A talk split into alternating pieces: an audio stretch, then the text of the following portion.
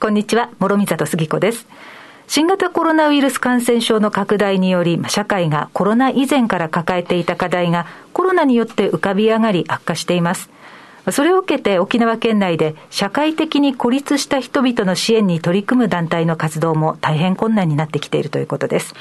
そこで10年以上取引のない口座に眠る休眠預金を活用した新型コロナウイルス対応緊急支援事業としてコロナ禍で孤立した NPO とその先の支援事業を未来ファンド沖縄が立ち上げました。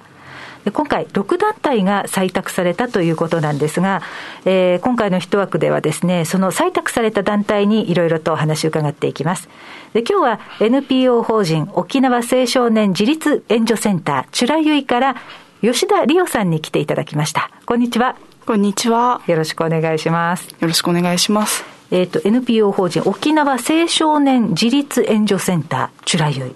あの、うるま市と那覇市に事業所があるっていうふうに伺ったんですけれども、どんなことをなさってるんですか？今、あの、当法人では4つの事業所を持っているんですけれども、那覇市の方には1箇所、中高生を対象にした居場所の支援を行っている施設と、あと3つは、うるま市の方にございまして、1つは、えっと、小学生の学童をイメージしていただけるといいかなというような居場所が1つ。あと1つが、えっと、中高生、那覇市の方にある、えっと、ククルという施設をモデルにしたうるまククルという施設。あと一箇所が、えっと、若者をターゲットにした、ちょっと引きこもりだったりとか、ちょっと精神の方にっていうと、あ、なんて言うんだろう。うん、精神の方に、精神？ごめんなさい。メンタルに、じゃあ何か、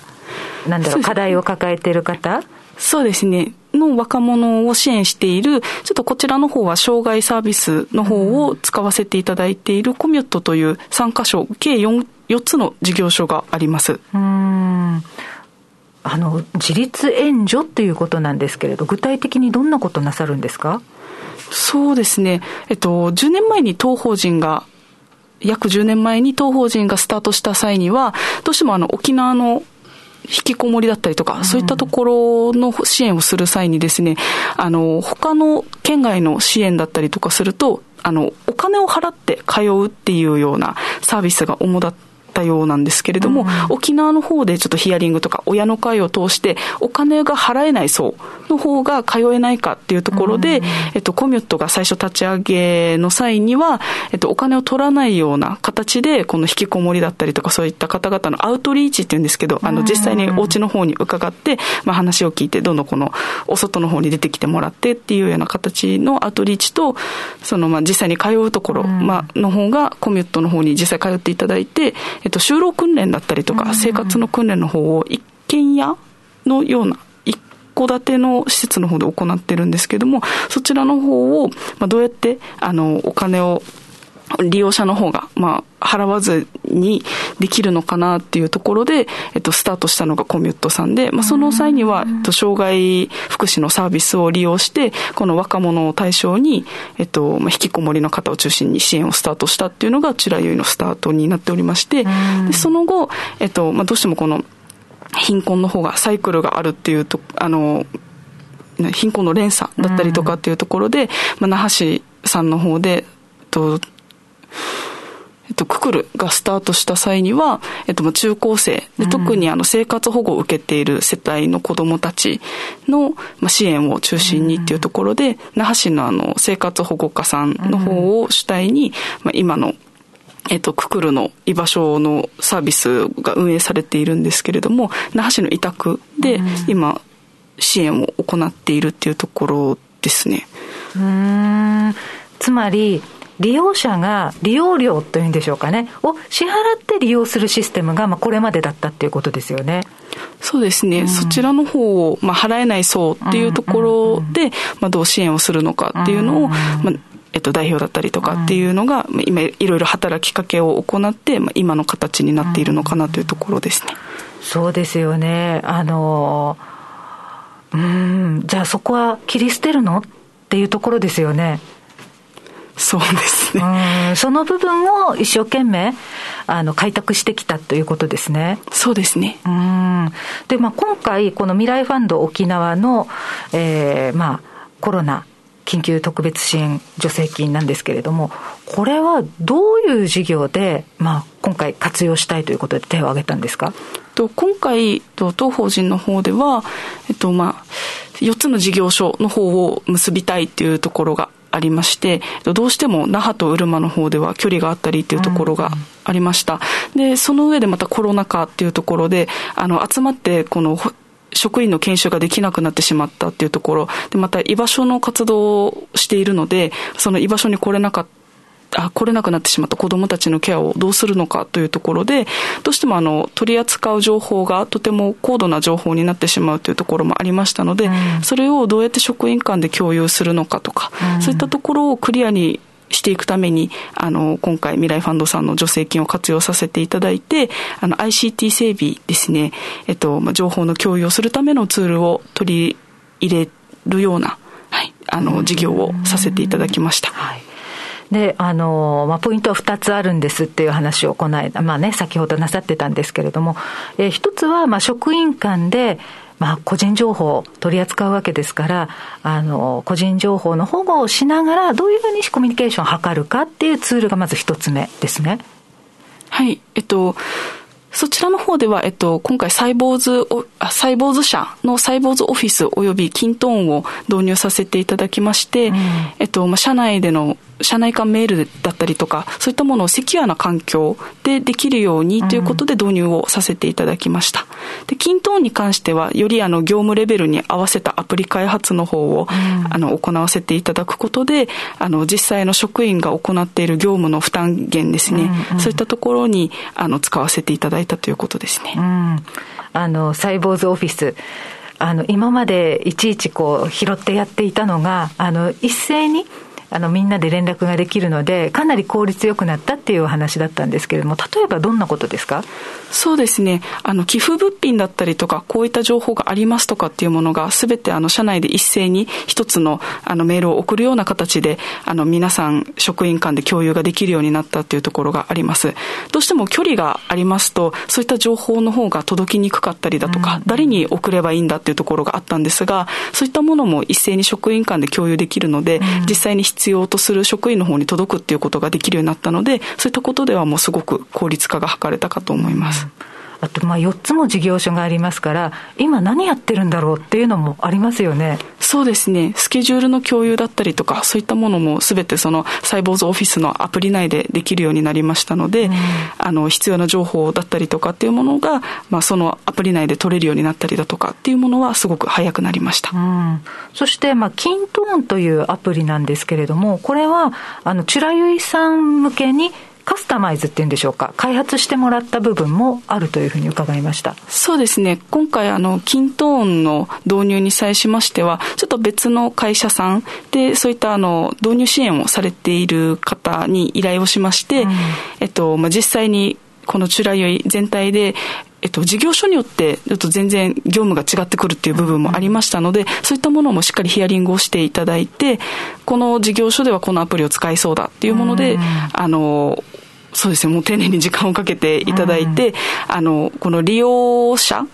通っている子どもたちの様子を記録するアプリだったりだとか、あとはあの、この外部機関からの依頼だったりとか、そういったものを内部で共有できるようなアプリケーションだったりだとか、そういった実際にどういった業務をあの行っているのかっていうのをヒアリングした上で、それぞれ大体5、6個ぐらいですかね、を今回は導入するにあたって、アプリを本当にカスタマイズして作っていただいたっていうことですね。すごいですね。まあでも、自分たちの業務に必要なものが、あの、そこに実現されるっていうのはすごくいいことですね。はい。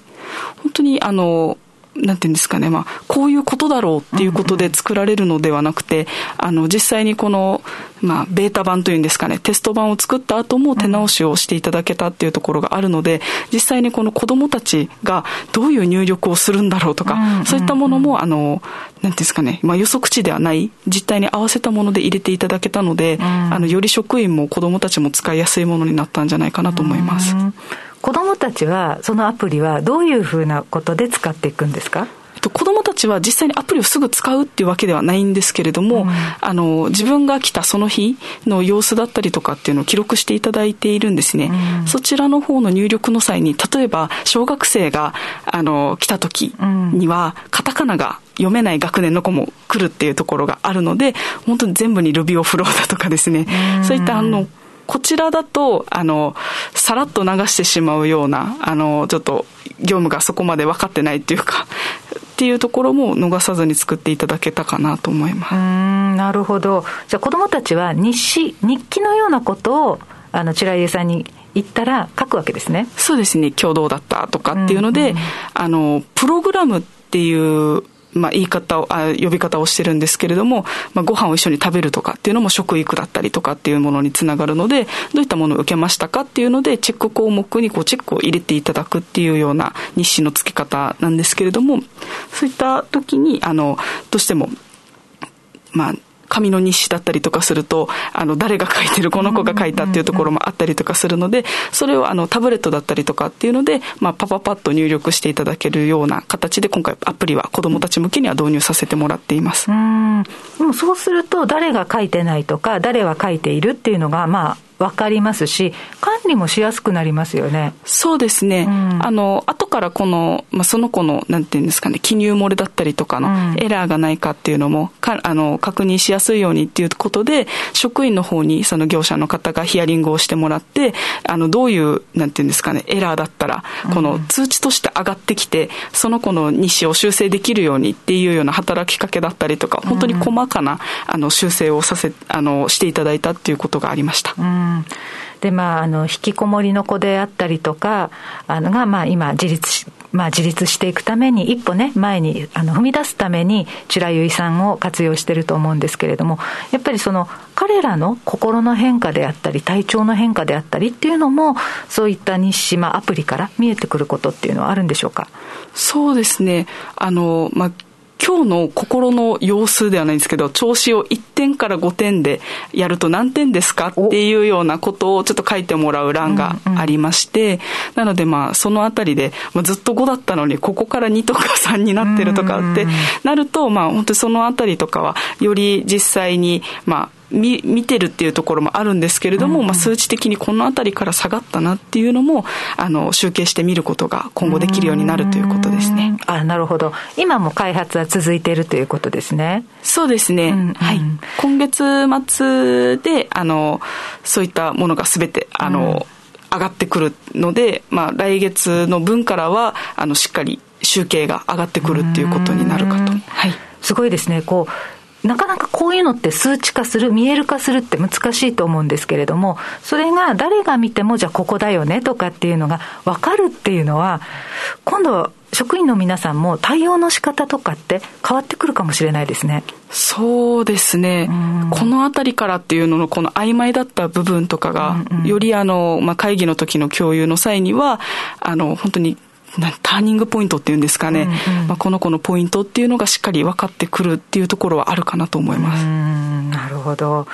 すごいですね。まあ、今回は、あの、まあ、この休眠預金事業をね、活用して、この部分を整備したということなんですけれども、まあ、でも、これでよりあの、こう仕事がしやすくなって、子供たちに避ける、まあ、利用者の皆さんに避ける時間が増えると、よりなんか充実しそうですね。そうですね。本当に集計だったりとか、もう月末にこの報告を、あの、しないといけないっていう部分があって、ったんですけれども、そういった部分では自動で集計されるっていうところも踏まえると、よりあの、事務に割かれる時間がより子供たちに使えるっていうところはあるので、まあ、利用者向けのそういったあの利益も大きいかなと思います。はい。じゃあまた今度は使ってみて、こうだったっていうお話もぜひ聞かせてください。はい。よろしくお願いします。はいえ今日はですね、NPO 法人沖縄青少年自立援助センターチュラユイから吉田理央さんにお話を伺いました。どうもありがとうございました。ありがとうございました。